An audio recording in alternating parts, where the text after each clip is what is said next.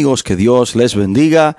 Usted está escuchando su emisora Radio Monte Carmelo y este es su programa desde un torbellino. Le habla su amigo y su hermano el pastor Javier de la Rosa. Estamos en vivo desde la República Dominicana para así poder compartir la poderosa palabra de Dios con cada amigo, cada hermano que está conectado con nosotros, ya sea por medio de esta emisora, Radio Monte Carmelo, o por medio de las redes sociales. Queremos decir, hermano, que agradecemos su apoyo, agradecemos su sintonía y también agradecido con Dios por darnos esta gran oportunidad de compartir su palabra, esta gran oportunidad que Dios nos brinda de poder entrar hasta sus hogares o quizás lugar de trabajo para llevarle palabra de Dios. Hoy tenemos un tema muy interesante, el cual yo creo que puede ser de gran bendición para cada uno de nosotros. Y vamos a estar tomando la lectura de la palabra de Dios desde Segunda de Samuel, Segunda de Samuel capítulo 14, versículo 29 al 32. Segunda de Samuel 14 del 29 al 22. Y cuando estemos ahí leemos la palabra de Dios en el nombre poderoso de Jesús. Dice la palabra de Dios. Y mandó Absalón por Joab para enviarlo al rey, pero él no quiso venir. Y envió aún por segunda vez y no quiso venir. Entonces dijo a sus siervos, mirar el campo de Joab está junto al mío, y tiene allí cebada. Id y prenderle fuego. Y los siervos de Absalón prendieron fuego al campo. Entonces se levantó Joab y vino a casa de, de Absalón. Y le dijo, ¿por qué han prendido fuego tus siervos a mi campo? Y Absalón respondió a Joab, he aquí, yo he enviado por ti diciendo que viniese acá con el fin de enviarte al rey para decirle, ¿para qué viene de Jesús? Mejor me fuera estar aún allá. Vea yo ahora el rostro del rey, y si hay en mí pecado, máteme.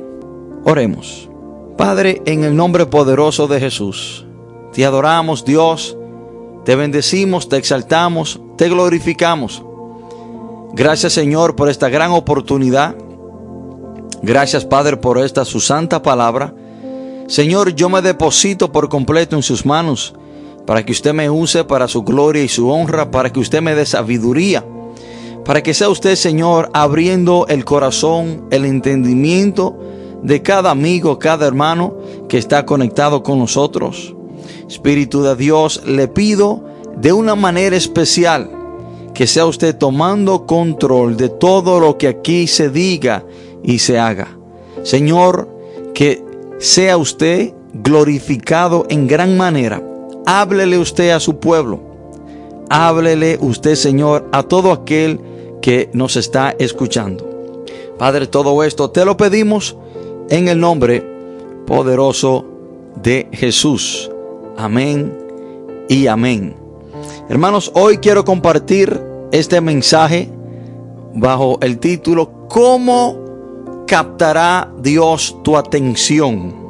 ¿Cómo captará Dios tu atención? ¿Qué tiene Dios que hacer para captar tu atención? ¿Qué tiene Dios que hacer para que usted atienda su llamado. Muchas veces nosotros nos tornamos como niños recién nacidos, que rápidamente nos desenconcentramos, rápidamente, hermanos, perdemos y nos desenfocamos.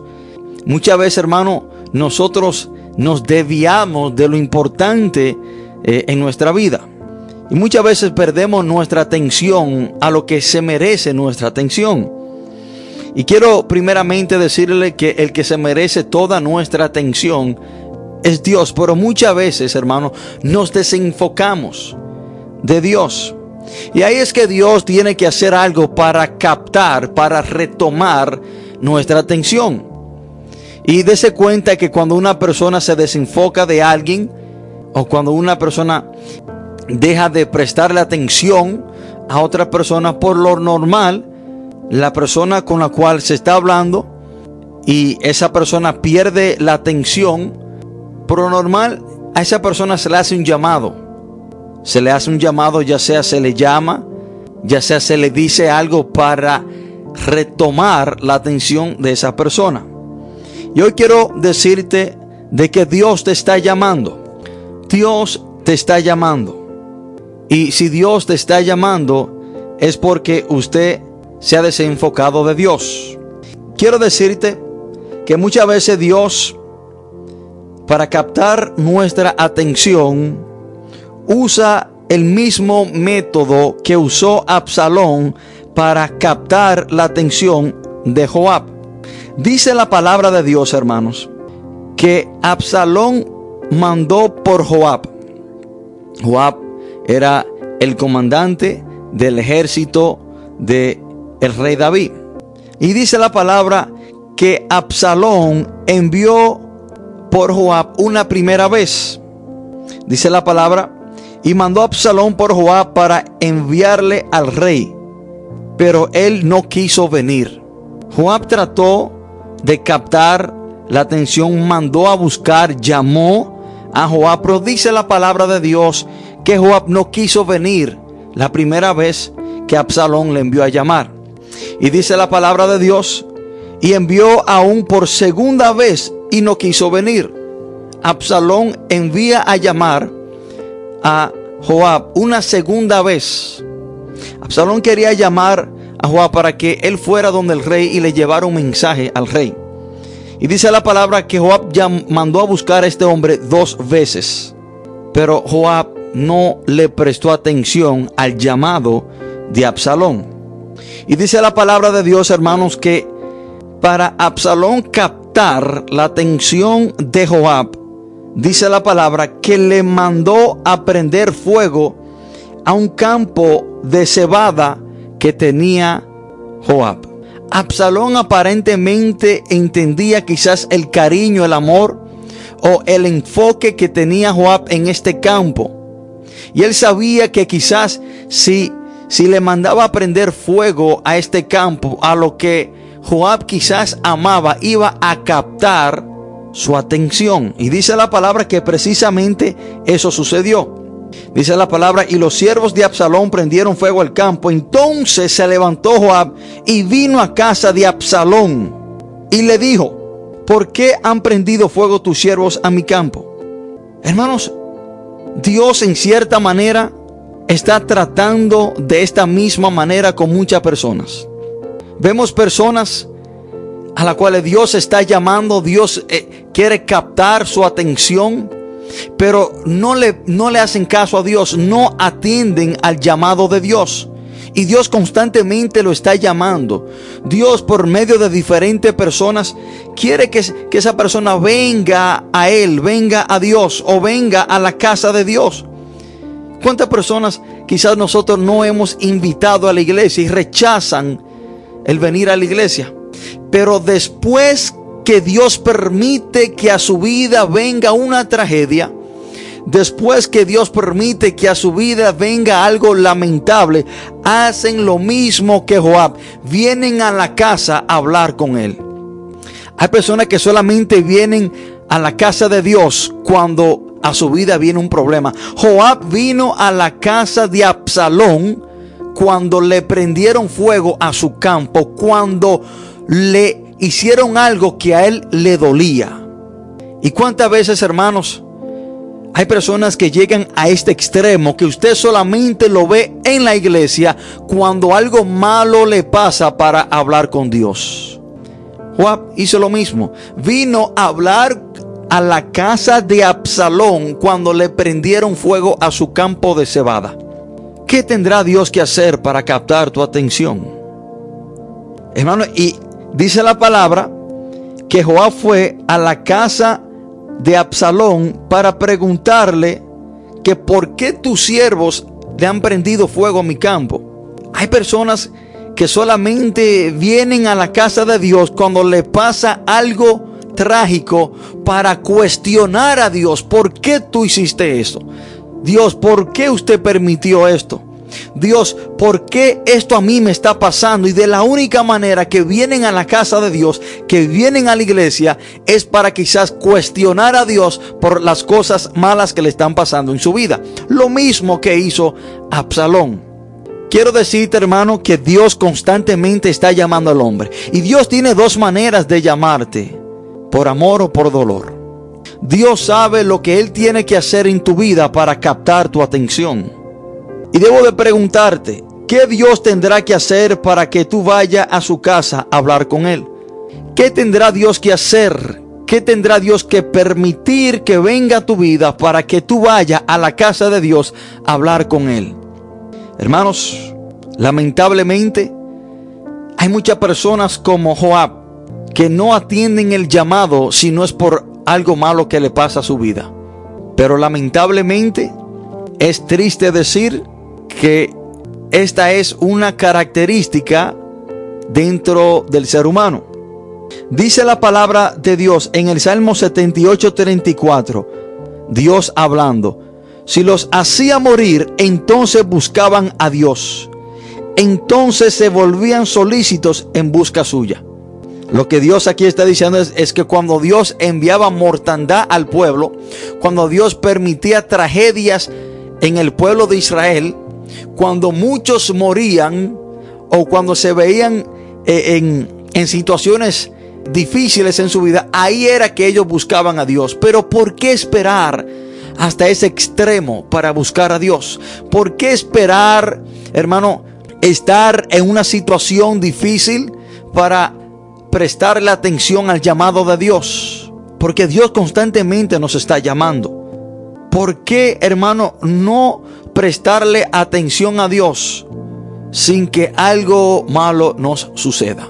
¿Por qué Dios tiene que llegar al extremo de permitir algo trágico en nuestra vida para Él poder captar nuestra atención? Dice la palabra que Absalón lo mandó a buscar dos veces. Él no quiso venir por la buena, tuvo que venir por la mala. A través del tiempo, hermano, Dios ha estado llamando al hombre de diferentes maneras. Dios constantemente está llamando al hombre, por amor o por dolor. Pero como hoy en día se rechazan las llamadas telefónicas por celulares, así de fácil también nosotros rechazamos el llamado de Dios. Muchas veces tratamos el llamado de Dios cuando Dios nos llama como una llamada celular. Solamente le damos a un botón para deshacerla y olvidarnos de ella. Dios constantemente está llamando al hombre. Los tres llamados de Dios para el hombre. Primer llamado es el llamado a la salvación. Segundo llamado es el llamado de Dios a la santidad. Tercer llamado es el llamado de Dios al servicio. Pero quiero mostrarle las dos razones principales por la cual Dios constantemente está llamando al hombre y una de ellas es para arrepentimiento y la otra es para que le siga. Para arrepentimiento y para que le siga. Dios constantemente está llamando al hombre para que se arrepienta de su mal camino y venga a sus pies. Ya sea arrepentimiento de su vieja vida, entregarle su vida a Jesús y ser una nueva criatura, o ya sea arrepentimiento porque está haciendo algo que a Dios no le agrada en su vida, tiene que desistir de eso, arrepentirse y regresar a Dios. Ejemplo, Génesis capítulo 3 versículo 9. Vemos que cuando Adán peca, cuando Adán se torna desobediente a Dios, Dios tiene que llamarle. Dios llama a Adán para que Adán reconociera su estado y se arrepintiera. Y el primer llamado que vemos en la Biblia es Génesis 3.9.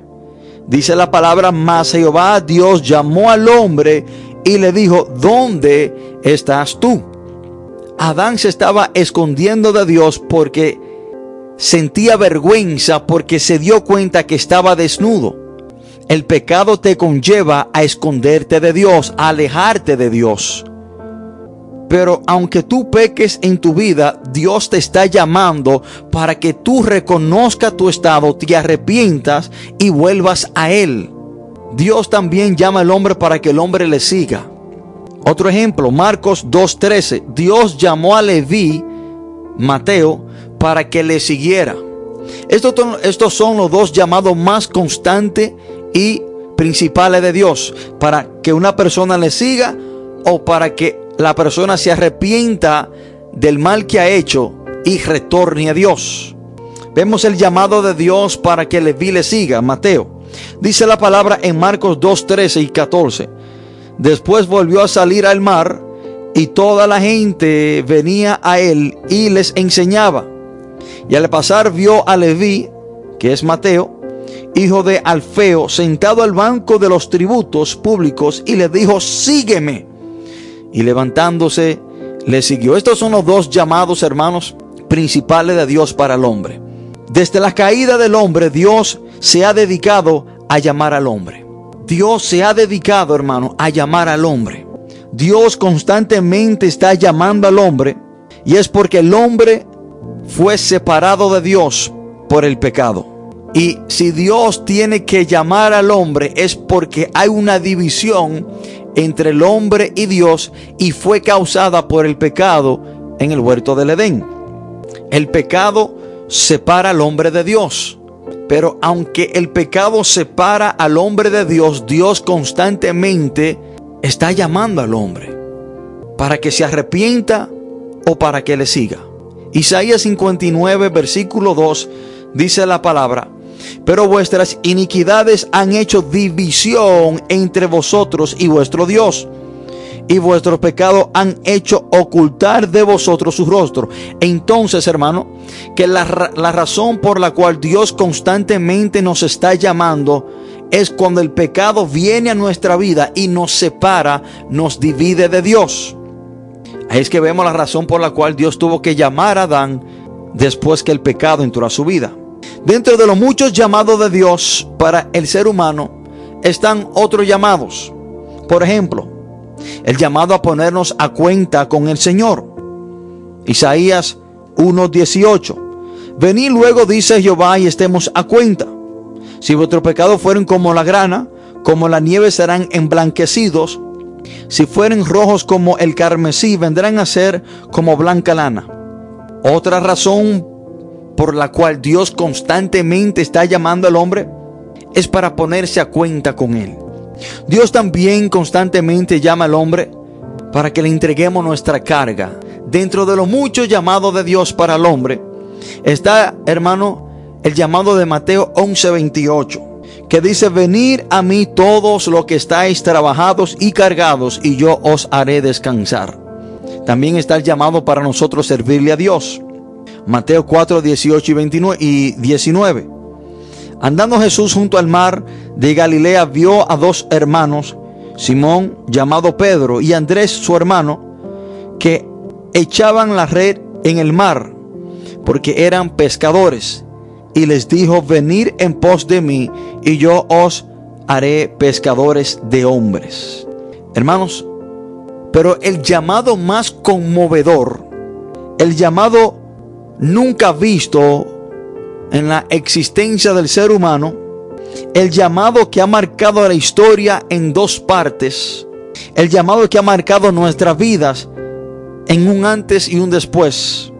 Ese llamado es cuando Dios envió a su único hijo al mundo a morir en la cruz del Calvario. Usted sabía que al Dios enviar a su hijo unigénito, a morir por nosotros en la cruz del Calvario es un llamado de amor a cada ser humano.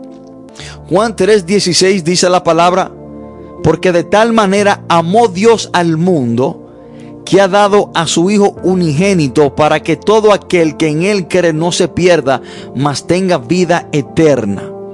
El llamado más importante en la humanidad es el llamado de Dios para el hombre al enviar a su Hijo Jesús a morir en la cruz del Calvario para que usted y yo podamos ser reconciliados con Dios, para que podamos regresar a Dios, para que volvamos a tener la relación que se perdió en el huerto del Edén. De ahí, hermano, que la palabra dice en 2 de Corintios 5, 18 y 19, y todo esto proviene de Dios, quien nos reconcilió consigo mismo por Cristo y nos dio el ministerio de la reconciliación, que Dios estaba en Cristo reconciliando consigo al mundo. Hermano, cuando Dios envió a Jesús al mundo, es ese llamado perfecto y único para regresar la humanidad a Dios. Hermano, Dios a través de la Biblia ha estado llamando, llamando al hombre para captar nuestra atención. Pero ¿qué, nos, ¿qué haremos usted y yo con el llamado de Dios? ¿Le prestaremos atención? ¿Los vamos a rechazar? ¿O vamos a prestarle atención al llamado de Dios? ¿Cómo captará Dios nuestra atención? ¿Tendrá Dios que captar nuestra atención como Absalón captó la atención de Joab? Que después de llamarlo dos veces, tuvo que enviarle a quemar un campo para que así pudiera venir a su casa y escuchar lo que él tenía que decirle. ¿Tendrá Dios que llegar hasta este punto para captar nuestra atención? ¿Qué Dios ha tratado de, de hablar contigo?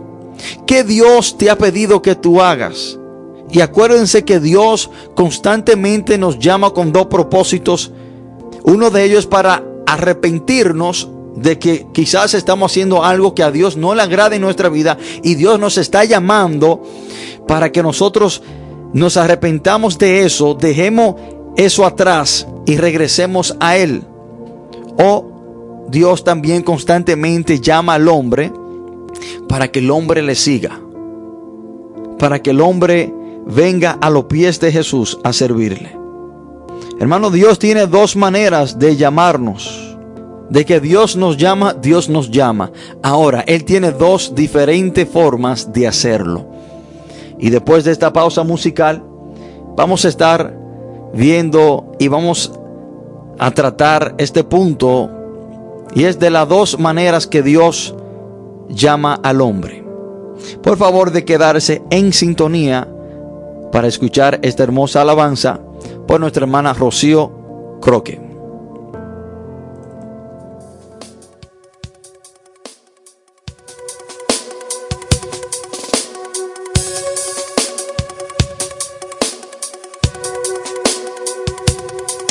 Desde siempre yo te miro, cuando has llorado has reído en cada área o situación.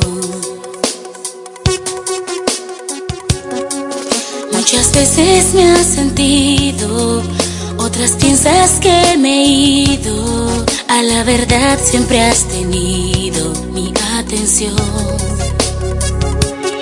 Solo que a veces oras mal y no he podido darte lo que has pedido porque yo conozco que es lo mejor, porque tú miras el presente, pero el futuro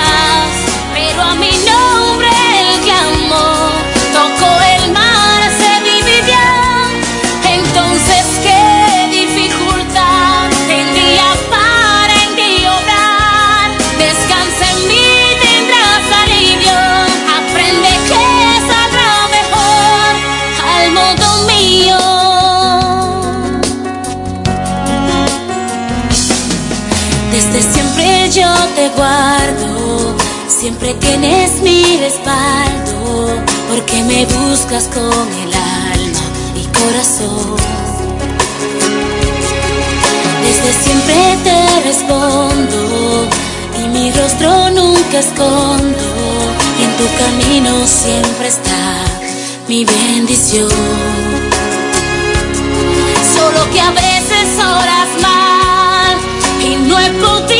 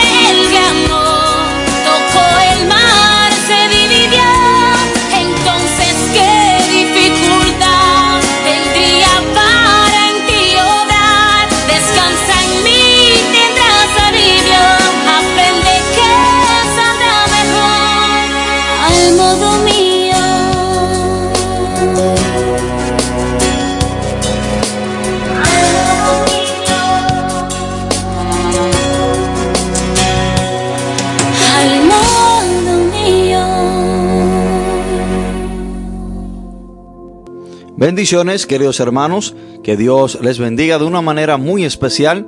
Usted está escuchando su emisora Radio Monte Carmelo. Este es su programa desde un torbellino. Le habla su amigo y su hermano, el pastor Javier de la Rosa. Y estamos tratando este tema bajo el título ¿Cómo captará Dios tu atención? ¿Qué tiene Dios que hacer para captar tu atención? ¿Qué tiene Dios que hacer para que usted le preste atención a su llamado? Dios constantemente está llamando al hombre para arrepentimiento o para que le siga. Porque hay cosas, hermano, que quizás hay en nuestra vida que a Dios no le agrada y Dios quizás nos ha estado llamando para que dejemos esas cosas atrás, pero no le hemos prestado atención al llamado de Dios. Y déjeme decir, hermano, que Dios trata con nosotros por amor, o si no, Dios tratará con nosotros por dolor. Y dice la palabra de Dios en historia central que está ubicada en 2 de Samuel, capítulo 14, del 29 al 32, la historia de como cuando Absalón envió por Joab, dice la palabra que lo envió a buscar dos veces, y dice la palabra que Joab no quiso venir. Entonces, para Absalón captar la atención de Joab, envió a quemarle uno de sus campos. Y cuando Joab sufrió esta pérdida en su vida, entonces atendió al llamado de Absalón, vino a él, a su casa, para hablar con él. Y quiero decirte que Dios también, hermanos y amigos, usa este método en la vida de la persona. Hay veces que Dios permite cosas que nos duelen en nuestra vida para captar nuestra atención. Hermanos, quiero decirte que Dios lo primero que hace es tratar con nosotros, es llamarnos por amor. Y sabemos, hermano, que Dios es la perfecta definición de amor. ¿Qué es amor? Dice la palabra de Dios en Osea 11:4, con cuerdas humanas los atraje. Con cuerdas de amor. Dios nos llama con cuerdas, con cuerdas de amor. Hermano, cuando hay cosas en nuestra vida que a Dios no le agradan, Dios nos habla. Dios nos habla con amor. Dios nos habla con paciencia. Dios trata con nosotros. Dios nos dice una y otra vez las cosas que tenemos que dejar de hacer por nuestro bien. Dios trata con nosotros por amor. Pero cuando nosotros no le prestamos atención a la voz de Dios, cuando nosotros no no estamos enfocando en Dios, Dios hará algo para captar nuestra atención. Y quiero mostrarle una historia que está ubicada en Segunda de Crónicas, capítulo 33. Es la historia de el rey Manasés. El rey Manasés, entre los 20 reyes de Judá, fue el más malvado de todos. Este hombre marcó la historia entre todos los reyes de Judá. Este fue el hombre más malvado de todos los reyes de Judá. Dice la palabra de Dios que este hombre era tan malo que ofrecía a sus propios hijos al falso dios Baal Moloch. Dice la palabra que este hombre era tan sangriento que la sangre inocente corría por las calles de Jerusalén como ríos. Este hombre regresó introdujo la idolatría otra vez al pueblo de Israel. Se entregaba, hermanos, a los ídolos, a los adivinos, adorar a, a los astros. Este hombre fue entre los 20 reyes de Judá, fue el número 14, pero fue el más malvado de todos. Pero miren cómo Dios trata con el hombre. Segunda de Crónica, Crónicas, perdón, capítulo 33. Vamos a ver cómo Dios habla con este hombre. Trata de llamar a este hombre con cuerdas de amor. Dice la palabra de Dios en Segunda de Crónicas 33, del 10 en adelante. Y habló Jehová a Manasés y a su pueblo, mas ellos no escucharon. Escuchen esto, hermano. Mas habló Manasés, perdón, mas habló Jehová a Manasés y a su pueblo, mas ellos no escucharon. Dios, de una manera pacífica, con amor, habló a Manasés y a su pueblo. Dios trató de captar su atención con amor, solamente hablándole con palabras. Pero dice la palabra, mas ellos no escucharon. Después de Dios tratar de captar la atención de Manasés con cuerdas de amor, al Manasés no escuchar a Dios, Dios tiene que ir a otro método, el cual él usa para trabajar con el hombre, que es el dolor. Quiero decirte, hermano, que si tú no vienes a Dios por la buena, Dios buscará diferentes formas y maneras para traerte a sus pies. Y miren lo que dice la palabra más en adelante. Por lo cual Jehová trajo contra ellos los generales del ejército del rey de los asirios. La razón por la cual Dios envió los generales del ejército de los asirios hacia Manasés y a su pueblo fue porque ellos no le prestaron atención a la voz de Dios. Cuando Dios trató con ellos por amor, ellos no quisieron escuchar a Dios, mas Dios tuvo que tratar con ellos por medio del dolor. Dice la palabra, los cuales aprisionaron con grillos a Manasés y atado con cadenas lo llevaron a Babilonia. Grillos son aquellas argollas que le ponen a los bueyes en sus narices para arar. Dice la palabra que de esta manera llevaron a Manasés y a su pueblo cautivo a Babilonia. Y dice la palabra de Dios, mas luego que fue puesto en angustia, oró a Jehová. Hermanos, el único registro bíblico que tenemos que Manasés, este hombre perverso, el único registro bíblico que tenemos de que Manasés se dirige a Jehová es solamente cuando se encuentra en aflicción y en dolor. Ahí, ahí Dios captó su atención. Cuando este hombre se ve afligido, preso, cautivo bajo Babilonia, bajo los asirios, cuando ese hombre, este hombre se ve fuera de su palacio, de la, del conforte, de las comidas buenas, porque él era el rey. Cuando este hombre, en vez de ser el rey, es un prisionero, un esclavo, en esa situación es que este hombre se dirige a Jehová. Y quiero preguntarte hoy a ti en esta tarde, ¿por qué esperar llegar hasta ese extremo para prestarle atención al llamado de Dios? ¿Por qué esperar verte bajo aflicción? ¿Por qué esperar verte bajo una pérdida para poder prestarle atención al llamado de Dios? Hermano, lo mismo hizo Absalón con Joab. Absalón lo envió a buscar dos veces. Joab no hizo caso. Envió a quemarle su campo. Dios habló con Manasés y su pueblo. No prestaron atención. Dios permitió que cayeran presos. Y después que este hombre está encarcelado, es que él se dirige a Dios. Hermanos, hay personas que solamente oran cuando están puestos en angustia. Miren lo que dice la palabra. Mas luego que fue puesto en angustia, oró a Jehová su Dios. Después que fue puesto en angustia, oró a Jehová su Dios. Esto debe de captar nuestra atención. Esto debe de enseñarnos a nosotros, hermanos, que no debemos esperar estar en una situación como esta para orar, orarle a Dios, para buscar de Dios. Porque si tú constantemente mantienes una relación con Dios por medio de la oración y la obediencia, Dios te libra de estas situaciones. Pero como el buen dominicano, ponemos el candado después que nos roban. Manasés decide orar después que Dios permite la situación difícil. Cuando Dios nos envía a orar para evitar estas cosas. Y dice la palabra, hermanos, y habiendo orado a él, fue atendido, pues Dios oyó su oración y lo restauró a Jerusalén, a su reino. E entonces reconoció Manasés que Jehová era Dios. Hermano, cuando Dios permite momentos difíciles en nuestra vida, es para restablecer nuestra relación con Él. Es para que nosotros regresemos a Él.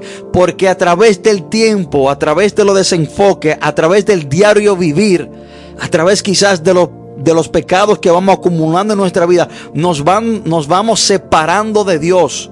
Nos vamos alejando cada día más de Dios. Pero cuando Dios permite un momento difícil en nuestra vida, ahí regresamos, oramos a Dios, reconocemos que estamos mal nos arrepentimos de ese mal camino y regresamos otra vez a tener una relación con Dios.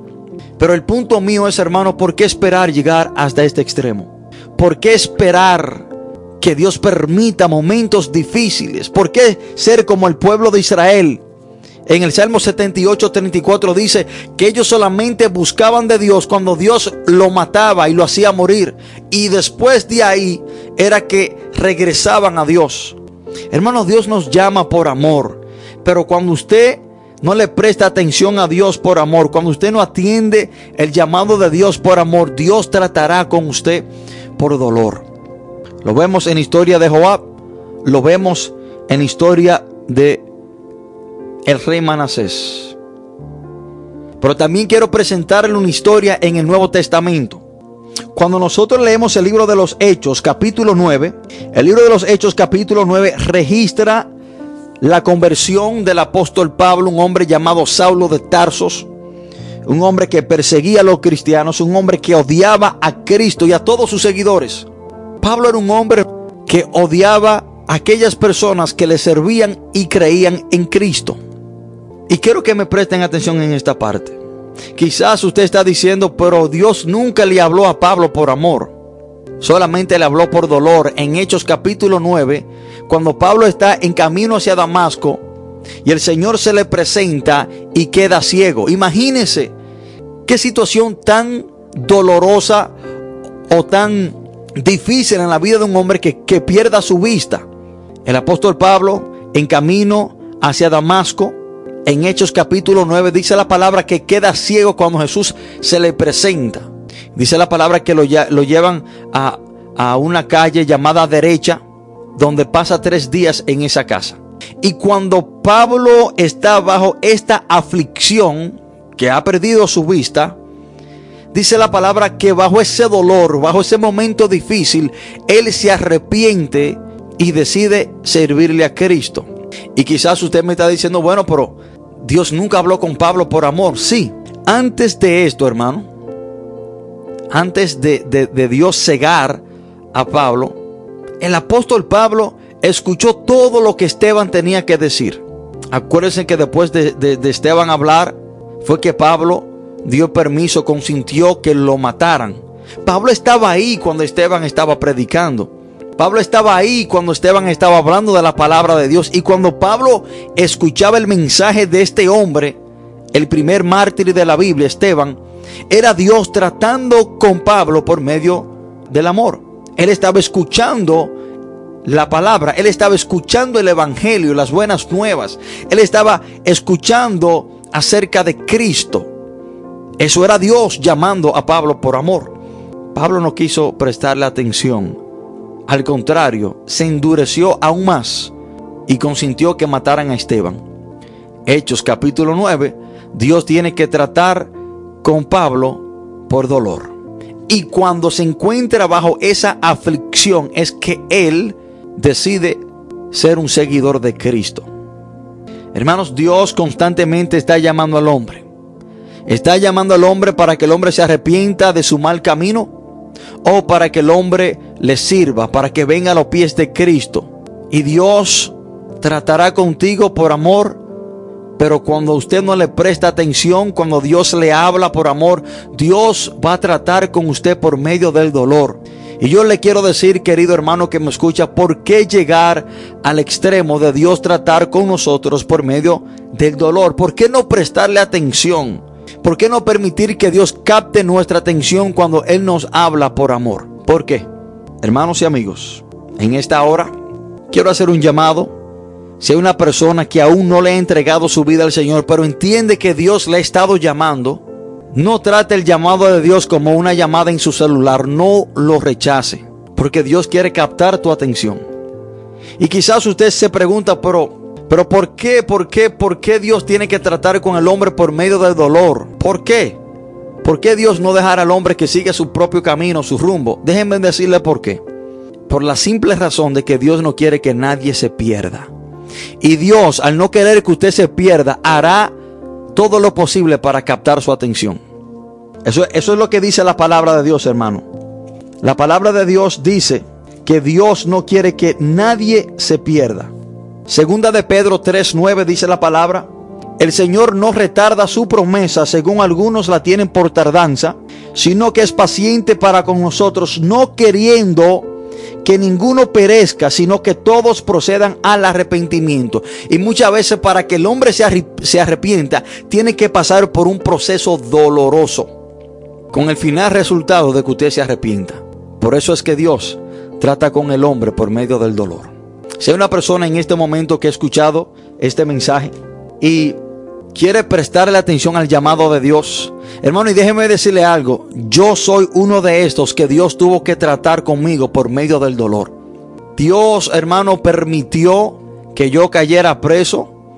Dios permitió que yo me viera con muchos problemas en la prisión federal de los Estados Unidos. Y bajo esa situación, bajo ese dolor, fue que yo acepté a Cristo como mi Señor y Salvador. Yo soy uno de esos que Dios tuvo que tratar conmigo por, por, por dolor. Antes de yo caer preso en la prisión federal de los Estados Unidos, Dios había tratado conmigo de mucha manera y mucha forma, mas yo no le prestaba atención. Dios trató de captar mi atención por diferentes cosas y me había llamado y hablado de diferentes maneras.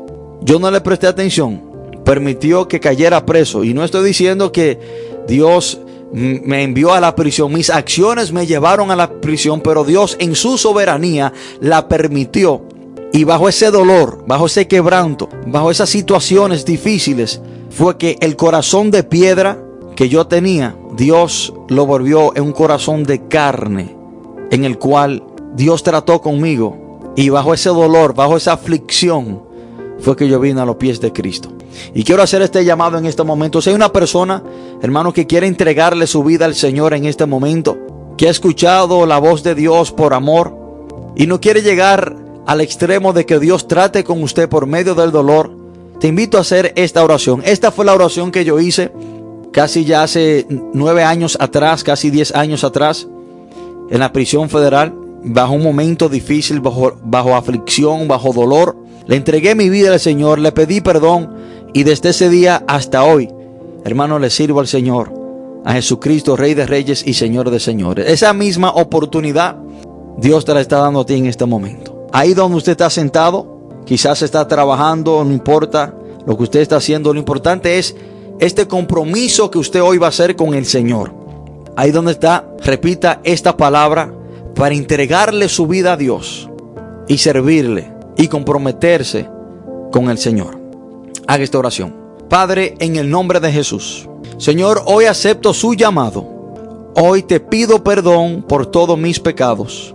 Reconozco que Jesucristo murió y resucitó al tercer día y está sentado a la diestra de Dios. Te pido perdón por todos mis pecados. Reconozco que yo he hecho lo malo, pero hoy le entrego mi vida a Jesús para que Él sea mi único y suficiente Salvador.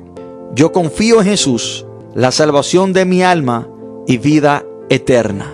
Gracias Señor por hoy recibirme como tu Hijo. Padre, todo esto te lo pedimos en el nombre poderoso de Jesús.